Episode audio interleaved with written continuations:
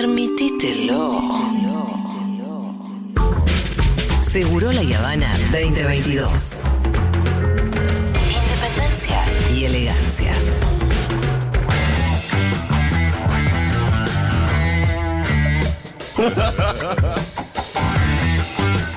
¿Sí?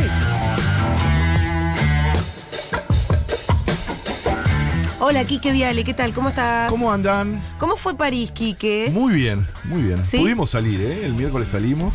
Ah, muy Eh, bien. Sí, lo tuvimos aquí que Sí, a la vivo distancia. contándonos. Con más tarde, son cinco horas. Todavía estoy con un poco de jet lag. Sí. Porque son cinco horas y el viaje es toda la noche y es re cansador. Pero bueno, esta es la- los white people problem. ¿no? Eh, sí, sí, sí. Eh, pero el jet lag es bastante, sí, de White People Problem, pero es bastante fatal. Sí, o sea, hay sí, un día que estás hecho de goma. París es una locura. Justo está la final de la Champions. Sí. Están todos los ingleses borrachos por las calles. Ajá. Se notaba el clima, después hubo quilombo. parece Hubo mucho quilombo, sí. Sí, sí, sí, sí. Sí. Y estaba Roland Garros. Todo eso me lo perdí. Uh, ¿no la viste a Gaby? Estuvo Gaby. Me encantaría verla, vi que hubo después algo en la Amor, embajada. amor no me por invitaron. La amo total, total. Eh, Gaby, igual que Fito, como decían, eh, fueron, marcaron mi, Sí. Sí, mi juventud. Yo soy egresado 92. Ah, o sea que brillante sobre el mic en el viaje para. egresado. Totalmente. No, nunca sonó tanto esa. El amor después del amor era llorar en el viaje Sí, egresado sí. con, con Fito. Así que era eso y los redondos en esa época. Y Gaby Sabatini. Gaby Sabatini levantaron a la mañana, así que eso.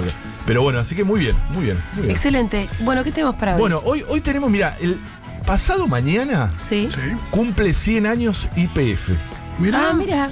IPF cumple 100 años, 100 años de una empresa eh, que, que tiene una larga historia en nuestro país, una historia de desarrollo, ¿no? Una historia que siempre lo comentábamos con Pino, Pino lo ha reflejado en sus películas, ¿no? Todo ese orgullo IPFiano, cómo IPF ha fundado pueblos, eh, llevado desarrollo a un montón de zonas del país, en la Patagonia ni hablar, ha, ha fundado ciudades, grandes ciudades, eh, en, en torno a su desarrollo, con un Estado muy decidido también a hacerlo, ¿no? Era a principios del siglo donde el Estado decidió que era una, una política fundamental apoyar una empresa nacional, etcétera. Bueno, llegamos, eh, miles de puestos de trabajo, eh, encadenamientos productivos, hasta la década de los 90, ¿no? La fatal, que cuando lo privatizan con, con Repsol, y luego, unos eh, ya eh, más, ya entrando en el siglo XXI, eh, la recuperación del 51% de las acciones, son una larga historia. Pero también en la historia de IPF, en estos 100 años, se descubre en los 70, en los 80, pero ahora con mucho más fuerza, que los combustibles fósiles eh, tienen una consecuencia en el- la crisis climática global. Entonces, lo que queremos plantear hoy, la columna de hoy, tiene que ver con cómo debería ser o cómo creemos que debería ser la IPF del siglo XXI. O sea, mantener esa mística, mantener ese orgullo. De la empresa nacional más del- grande. Exacto, la más grande, una de las pioneras en explotar petróleo en el mundo, ni siquiera solo en América, sino en el mundo. Eh, obviamente que no se sabía las consecuencias de los combustibles fósiles, ¿no? Eh, bueno, pero ahora la cosa ha cambiado. Entonces, lo que estamos intentando ya hace un tiempo es generar eh, una corriente, aunque sea de opinión, eh, en relación a cómo debería ser la nueva, la nueva IPF o la IPF del siglo XXI. Y para eso tengo, traje muchos datos, datos sueltos y algunas cosas que están pasando en América Latina, Petro, eh, propuestas que hizo Petro y Francia Márquez en Colombia. Pero antes que todo voy a leer una frase de Antonio Guterres, que es el secretario general de la ONU. ¿No? Hace muy poco dijo, el informe de 2021 del IPCC, ¿se acuerdan del IPCC Sí. que era? Era el, este eh, Dream Team de científicos del mundo, incluso que hay argentinos y argentinas, eh, que está haciendo informes permanentemente científicos alertando a la población mundial de que el calentamiento global, el cambio climático es algo urgente que ya está provocando daños y que puede provocar mucho más y hay que salir, entre otras cosas, de los combustibles eh, fósiles. Dice, el informe del 2021, que es un informe muy fuerte, debe ser como una sentencia de muerte para el carbón y los combustibles fósiles, antes de que destruya nuestro planeta. Los países también deberían finalizar toda nueva exploración y producción de combustibles fósiles y transferir los subsidios de los combustibles fósiles a las energías renovables, dijo Antonio Guterres, el eh, secretario general eh, de la ONU. Bueno, ese es el marco un poco que, no- que nos viene ahora. Eh, también la Agencia Internacional de Energía, la IEA, eh, que lejos está de ser ambientalista, es de energía, o sea, tiene otras, otras lógicas, publicó un escenario de cero emisiones netas y declaró que no se necesitan nuevos yacimientos de petróleo y gas natural más allá de los que ya están aprobados para desarrollar. O sea, no se necesitan nuevos, dice.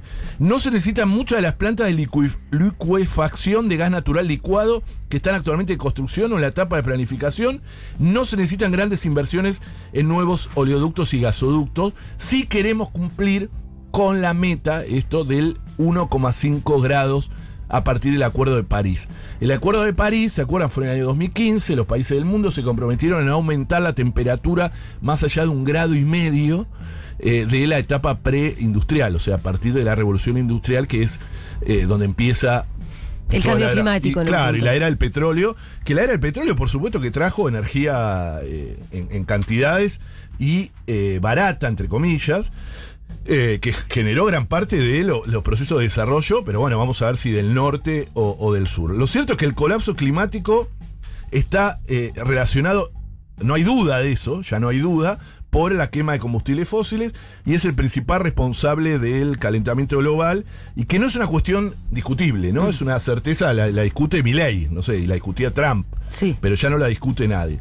Nosotros creemos que es, es el momento que Argentina pueda liderar e incluso iniciar una verdadera transición ecosocial, pero una salida ordenada y progresiva, y esto vamos a hablarlo, ¿no? Eh, del modelo energético fosilista e incluso extractivista eh, que predomina en nuestro país, ¿no? Eh, y para ello el rol del IPF del siglo XXI es clave.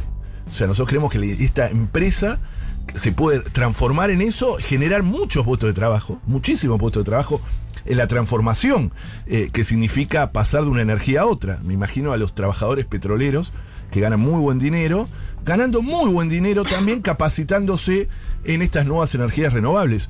Un proceso muy fuerte de sustitución de importaciones. Quique, ¿y hoy la empresa en qué medida está abocada a esta dirección? No, tiene. esto, vos lo manifestás una expresión de deseo, decís, esto debería suceder. Sí. Digo, ¿cuánto de esto está sucediendo, cuánto no? Tiene, tiene compartimientos, no digo estancos, pero sí compartimientos relacionados con IPF solar, Sí. eh, IPF relacionada con las energías renovables, pero sigue siendo una porción muy, muy pequeña eh, de su negocio. Y no solo eso, sino que eh, apunta a ampliar eh, drásticamente sobre el mar argentino, lo hemos visto, lo hemos hablado acá. Ah, eh, la- y la también de- claro, de combustibles fósiles. O sea, Sí. sigue siendo eso. Y ahí hay algunos datos internacionales que es importante tener en cuenta. Hay 39 países e instituciones que representan por lo menos 20 mil millones de dólares al año en inversiones en petróleo. Se comprometieron, y muchas de ellas del norte, a finalizar su financiamiento público internacional a los combustibles fósiles. O sea, hay una corriente mundial que va por ahí. Eso es lo que yo quiero que se entienda. O sea, ¿por qué?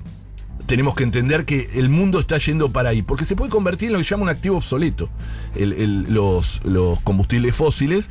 eh, y Bueno, eh, por ejemplo, ayer Iván decía, Sí. Iván que no, no tiene una lectura ambientalista, Sí. pero sí decía, por ejemplo, que en realidad se está queriendo apurar justamente el gasoducto Néstor Claro. Kirchner. ¿Por qué? Porque en 20 años ya no va a servir Exacto. ese, ese claro, gas. claro. Bueno, eso tiene que ser, y, y- y sé que lo, lo, lo Porque si, tienen- si, si realmente el mundo en algún momento más o menos se organiza para ir a una transición, eh, en 20 años ya no se va a comprar gas. Exacto, es lo que se llama un activo obsoleto. Vos vas a quedar con algo, tu empresa va a valer muchísimo menos. Por eso, o sea, la transición ecológica y la transición energética puede ser de dos maneras. O la haces planificada, pensada, con la gente adentro, eh, planificada, bien planificada, o te la va a hacer el mercado de forma abrupta, brutal, con, con- con dolor social, incluso ecológico, ¿no? Es decir, de un día para otro, o incluso la naturaleza también te va a apurar con desastres eh, mundiales. En la última cumbre de cambio climático se firmó lo que se llama el BOGA, que en inglés, mi inglés está mejoró muchísimo en este viaje, te hago un entre Ah, paréntesis. sí, qué bien. por Sí, el gracias CUI. al CUI, sí. Le mandamos un beso. Le a la mando un gente beso grande, me CUI. toca anotar ahora en el próximo Sí. curso. Venía el CUI. Eh, pero me- mejoró muchísimo, pero vamos a ver si, si tanto. Sí. Beyond Oil and Gas Alliance. Bien. Bastante bien. Correcto. ¿Y sentiste que podías dialogar? Sí, eso es lo que me pasó por primera vez qué en bien, mi vida. Quique. Pero en serio. Súper, ¿no? Increíble. porque Es un montón. Yo fui a un encuentro internacional donde había Sí. 100 personas de todo el mundo. Sí. De Filipinas, de la India, de, de África. Y bueno, lamentablemente el idioma predominante es el que todo el mundo sabe. Exactamente, es el idioma que todos usan. Y lo que hay en estos encuentros es mucho de encuentro casual, en la desayuno, que es lo más importante de estos Sí, encuentros, sí, más que el, el desayuno, el almuerzo, la cena, porque éramos cinco días que vivimos juntos. Eh, y, y pude comunicarme. Qué por bien, primera Quique. vez en mi vida. Estoy re contento. Le voy a mandar un ¿Y beso. pudiste desarrollar temáticas ambientales también? Sí, pero me cuesta más eso. Pero y bueno, porque es, entender- es un lenguaje más técnico Sí, también y más sí. preciso. Me cuesta, la palabra que más me cuesta es increíble, ¿Cuál pero es? como eh, eh, medio ambiente. Decilo. Environment. Sí. Es difícil. Es re difícil. Bueno. Environmental. No me sale bien, ¿viste? No, no, mental, ahí ya metiste. ¿Viste? Pero es que ahí le agregaste una al final. Environment. Environmental. ¿Ves? Algo me sale mal. Al final le Yo- agregas porque una me L que dicen no de se qué trabajar. qué. Entonces yo digo, I am lawyer, I am environmental lawyer. Pero le agrego algo mal. Es que ahí sí va el environmental lawyer. Sí. Ah, Pero ahí sí. sí, sí, pero, eso no es porque eh, eh, ambiente solo Ah, sería environment. Bueno, podemos tomar clase los míos. Abogado ambientalista Claro. sería environmental Environmental lawyer. Environmental and I- Environmentalist. From sé. así empezaba. Sí. Correcto. Medio jordanesco lo mío, pero. Pero la cuestión es hacerte entender. No, como no, no, voy, voy muy bien. No, no, no. El QI, la verdad, que me hizo avanzar Sí. un montón. Estoy contento, estoy contento con eso.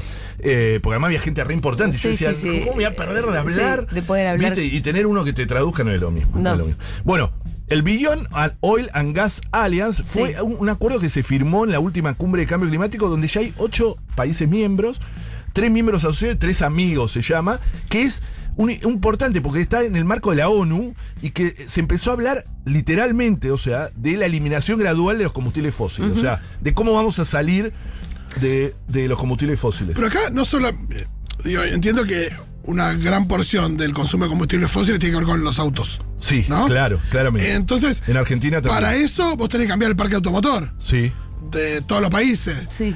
Entonces digo, porque, o sea, no Sí. solo es de la mano de la extracción, de donde la haces, Claro. sino Sino también las de- tecnologías que de están todas diseñadas para- hoy hay- en Argentina hay un auto híbrido cada... cada Bueno, ahora tengo 30 algunos autos datos de híbridos en todo el país, Sí, digo. sí, sí, sí. No, hay, hay un Viste que cada tanto ves, pero viste que cuando ves un auto híbrido en la calle te llama mucho la Sí. atención porque, porque no hay que hacer. no. Ojo, son iguales. Hay unos Toyota ahora que estuve viendo. Sí, no te das cuenta. Pero no te das cuenta, pero Salvo tampoco no hay ruido. muchos. Y son carísimos. Carísimos. ¿Cuánto, ¿Cuánto sale el auto híbrido más barato en No, Argentina? no, no lo sé, pero son caros. Son en autos de Europa. eh, 30 mil, 40 mil Sí, dólares. claro, seguro. claro. Sí, Sí, son, sí. son autos de alta gama y, y caros. Y ni hablar los Tesla y todo eso. Sí. Que en Europa se ven. Se empiezan a ver muy seguido por la calle. E incluso en, la- en las calles de París hay. Eh, en los estacionamientos hay cargadores para. Enchufes. Enchufes. Enchufe para auto. Y están ahí cargándose, muy, muy, muy, muy sintomático eso. Eh, acá hay algunos, pero en las estaciones de servicio, creo. No sé si ya hay en Sí, las yo vi calles. una vez vi en algún estacionamiento, pero ¿por qué? Algo medio Es más cheto. una puesta en escena Claro, en el claro. patio Burrich, digo, Claro, claro, claro. No, ahí se ve ya en las calles, en- como si fuese acá en la esquina. Bueno, en el, eh, hay dos o tres por, por cuadra. Eh, los costos de capital de los de los de las energías renovables está bajando drásticamente también. Este dato también lo traje esta reunión internacional. Eh, la solar fotovoltaica en los últimos años retrocedió un 85% sus costos. La eólica onshore, es decir, en tierra, 56% y la eólica eh, offshore menos 48%. A contrario de que está aumentando también drásticamente los costos de extraer combustibles fósiles. Pues está cada vez más, más, más, abajo, más difícil. técnicas más complejas, eh, todo es mucho más Ya no es que pinchas y sale petróleo. Exactamente, eso es muy importante. La El cuota tema- del mercado de sí. los, mira, del mercado de los vehículos eléctricos en el mundo era el 2,43 por 49% en el 2019 y ahora es del 8,57. Es mucho más, muchísimo más. Va subiendo. Ojo, para mí la solución no son los autos eléctricos así sin más. Sí. Esto lo hablamos del día que tuvimos la, la, la columna con, con los de visibilizados. Ajá. ¿No? Eh, hay que transformar también los sistemas de transporte de las ciudades. Sí, sí, no más podemos. transporte público, más bicicletas, La- más. No es transformar los autos eh, sin Mac para que una familia, para que cada familia tenga tres autos eléctricos. Porque además no lo soporta las ciudades, eh, no hay nada. Es decir, hay que cambiar drásticamente, también transformar los sistemas de comunicación y las ciudades de América Latina con mucha fuerza. Las ciudades de América Latina están muy retrasadas. Piensen lo que es San Pablo, Bogotá, eh, bueno, Buenos Aires misma. Si bien Buenos Aires tiene subterráneo, etcétera, y tiene un buen sistema de colectivos, eh, le falta mucho para que sea eso, ¿no? Desde 2016 hasta ahora se cancelaron 148 proyectos petroleros.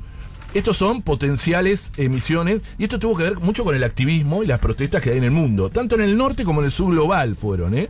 Eh, Ahora aquí que yo te Sí, pregunto, la sí. empresa Shell, por sí, decirte, Sí, no tiene ningún plan. no. De dejar de extraer petróleo, Pero, sí, dejar de explotar el petróleo. sí, sí. Ahí donde uno dice, desde, un- desde una posición eh, más, si querés, nacionalista, Sí. es decir, ¿por qué IPF empezaría a hacerlo si las grandes petro- petroleras del mundo no van, van- no van en ese sentido? Ojo, pero no tienen un plan B las petroleras del mundo respecto de. Pues cuánto petróleo queda, también es una duda. Bueno, por ahí Bueno, lo tengan justamente pero- porque son las pero- empresas más más grandes del mundo. digo, más por pero eso no que por no la van a dejar de extraer hasta la última gota eso- de eso petróleo seguro. hasta que, bueno, después, qué sé yo. Claro. Total, yo pero te- eso no es la transición, eso es explotar todo hasta el todo último lo minuto. Pero totalmente. Primero, eh, tu, tu pregunta creo que, que, ah, tiene, contiene la respuesta a eso. Una es que YPF es estatal sí. y tiene una responsabilidad social eh, con su sociedad, etcétera. Eso por un lado, pero no es solo eso.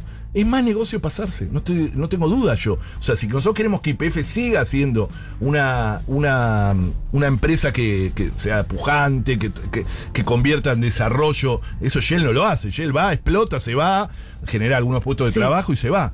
Eh, y la, la noción, por eso hablamos del IPF del siglo XXI, Sí. si no la llamaríamos otro nombre. ¿Por qué queremos rescatar? Y esto lo hablamos, insisto, mucho con Pino. Porque Pino era un, lo- fanático de IPF del siglo XX. Era, eh, filmaba, trabajó incluso en parte en su juventud. Entiendo que hay algo que vos decís, bueno, no puedo comparar a Shell con YPF por esta característica. Eso por un lado. Otra es Shell está pensando en cómo monopolizar la transición energética. Sí. Y esto es algo que Claro. venimos hablando mucho nosotros, diciendo, ojo que la transición energética es un concepto en disputa Ajá. y las grandes corporaciones se lo están disputando y quieren, y termina siendo la transición energética del norte en sacrificio de los, de los pueblos del sur.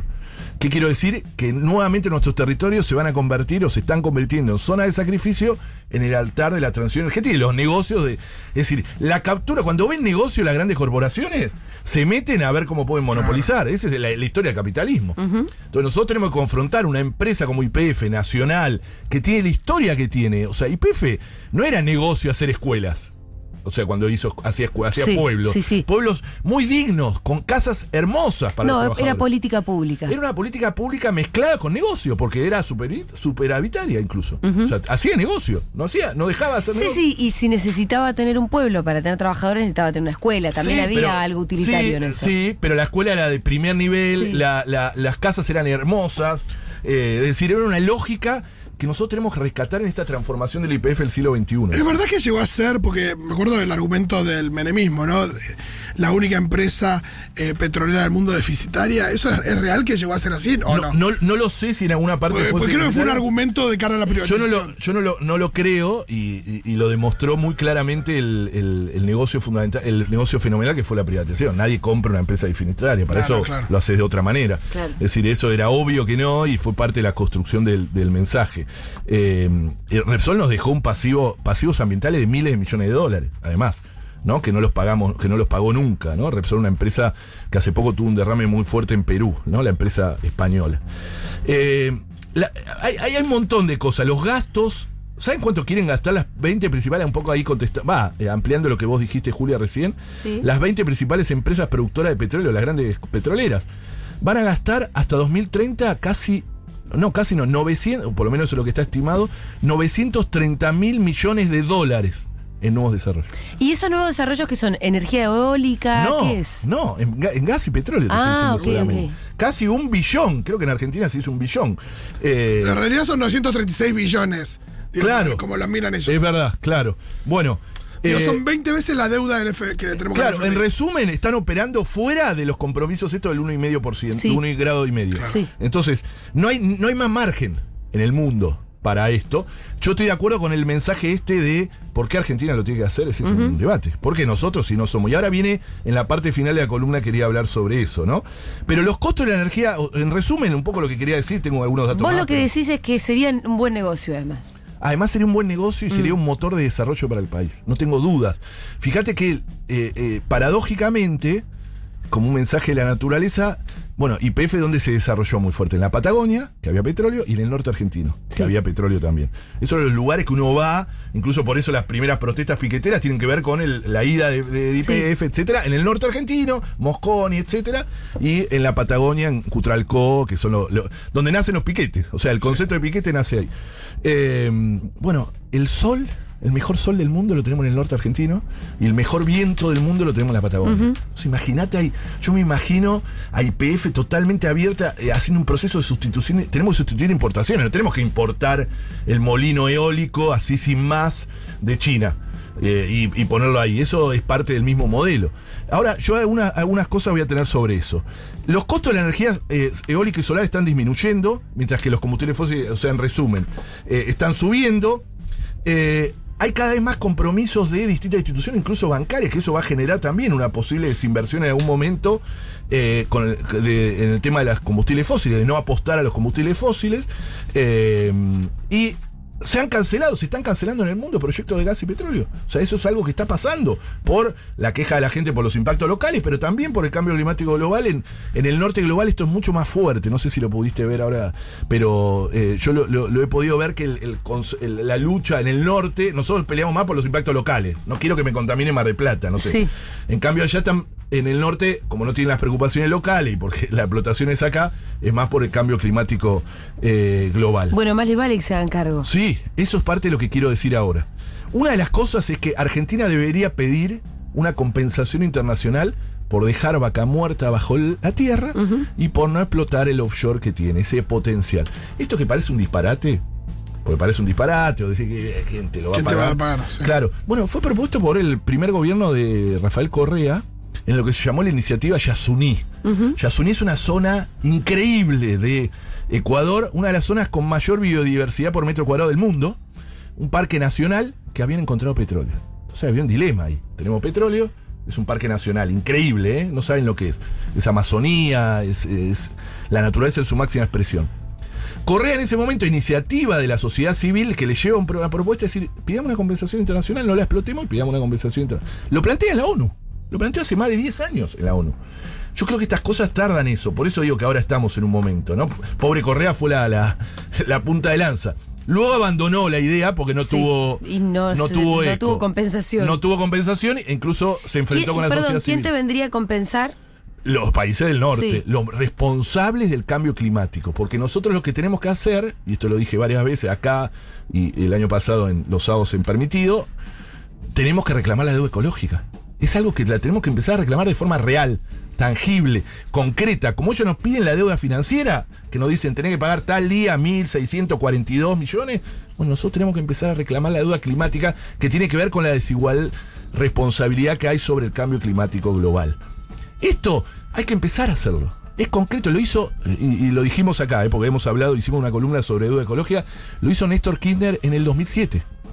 En la ONU lo dijo. Lo hizo Evo Morales también en la ONU, lo La- dijo. eh, lo hizo, Lo dijo, el lo reclamo. dijo. Lo- lo- hizo, Hizo el reclamo. reclamo. El reclamo, no en forma real, tangible, así como queremos ahora, pero abrió, como por lo menos hizo la, la el primera. debate. eh, Alberto también lo dijo, ¿eh? No me Alberto acuerdo lo dijo, foro, pero en algún foro dijo. internacional también lo dijo. Lo dijo. Esta desigualdad, responsabilidad, tenemos que empezar a cobrarla. Y ahí es donde yo entro a, ya, ya en la recta final, Gustavo Petro y Francia Márquez en Sí. Colombia. Gustavo Petro, yo me, estoy enamorado de esa dupla presidencial. que- Están en pleno balotaje ahora. Con las muchas encuestas, dificultades. Las, de- las encuestas Terrible. están dando números bastante. mm, sí. ah, da- están dando una paridad cuando no perdiendo eh, los candidatos. No, es una macana y es para aprender de esos, ¿eh? Ojo, ¿eh? El, el candidato, el otro candidato, yo, yo estuve hace poco en Colombia, es un desaforado. Es un- bueno, Sí. ya lo, lo deben haber hablado. eh, una especie de Milei. eh, Sí, sí, un viejo pero loco de- Un viejo loco que nadie daba dos mangos y, Y que de golpe en el balotaje tiene Sí, posibilidad de ganar. sí, si no, nunca iba a llegar al balotaje. O sea, nunca podría haber ganado en primera vuelta ese señor. Eh, señor, una forma de decir. Y, pero, ¿sabes qué dijo Gustavo Petro? La transición es de una economía de la muerte a una economía de la vida. No podemos aceptar que la riqueza y las divisas en Colombia provengan de la exportación de tres venenos para la humanidad: petróleo, carbón y cocaína. Esto lo dijo hace Fa. pocas semanas. El 45% de las exportaciones de petróleo de, de Colombia son, es, es petróleo. Petróleo Ah, y mira. gas. Es impresionante. nada- Argentina es un país mucho más industrializado, que tiene muchas más posibilidades de hacer esta transición que decimos nosotros. Colombia mucho menos. Sin embargo, Francia y, eh, y Petro, la propuesta tiene una propuesta que fue apoyada por intelectuales de todo el mundo, entre ellos eh, Boaventura de Sousa Santo, Bandana Shiva, Noemí Klein, Noam Chomsky, entre otros, que es, eh, se llama Colombia sin fósiles. Esto lo propusieron, está en la propuesta, eh, la pueden buscar Si no, pongan en, Google Colombia sin fósiles. Que lo que hacen es un así, eh, textual, un desescala- desescalamiento gradual de la dependencia económica del petróleo y del carbón. Se prohibirá, así lo dice, ¿eh? La propuesta de gobierno. Sí. Se prohibirá la exploración y explotación de yacimientos no convencionales, el fracking, que allá está en debate, que no ha entrado. Pero se detendrán los proyectos pilotos de fracking y el desarrollo de yacimientos costa afuera, offshore. Esto lo dice expresamente. Y mira esto, no se otorgarán nuevas licencias para la exploración de hidrocarburos. Esto lo está proponiendo Petro si gana ahora. Se destinará a la extracción de las reservas actuales. Eso es lo transición, no es que paras de un día para otro. Se destinará a la extracción de las reservas actuales de combustibles fósiles al consumo interno bajo criterios técnicos y socioeconómicos que permitirán una mayor eficiencia en su uso y una mayor tasa de retorno energético.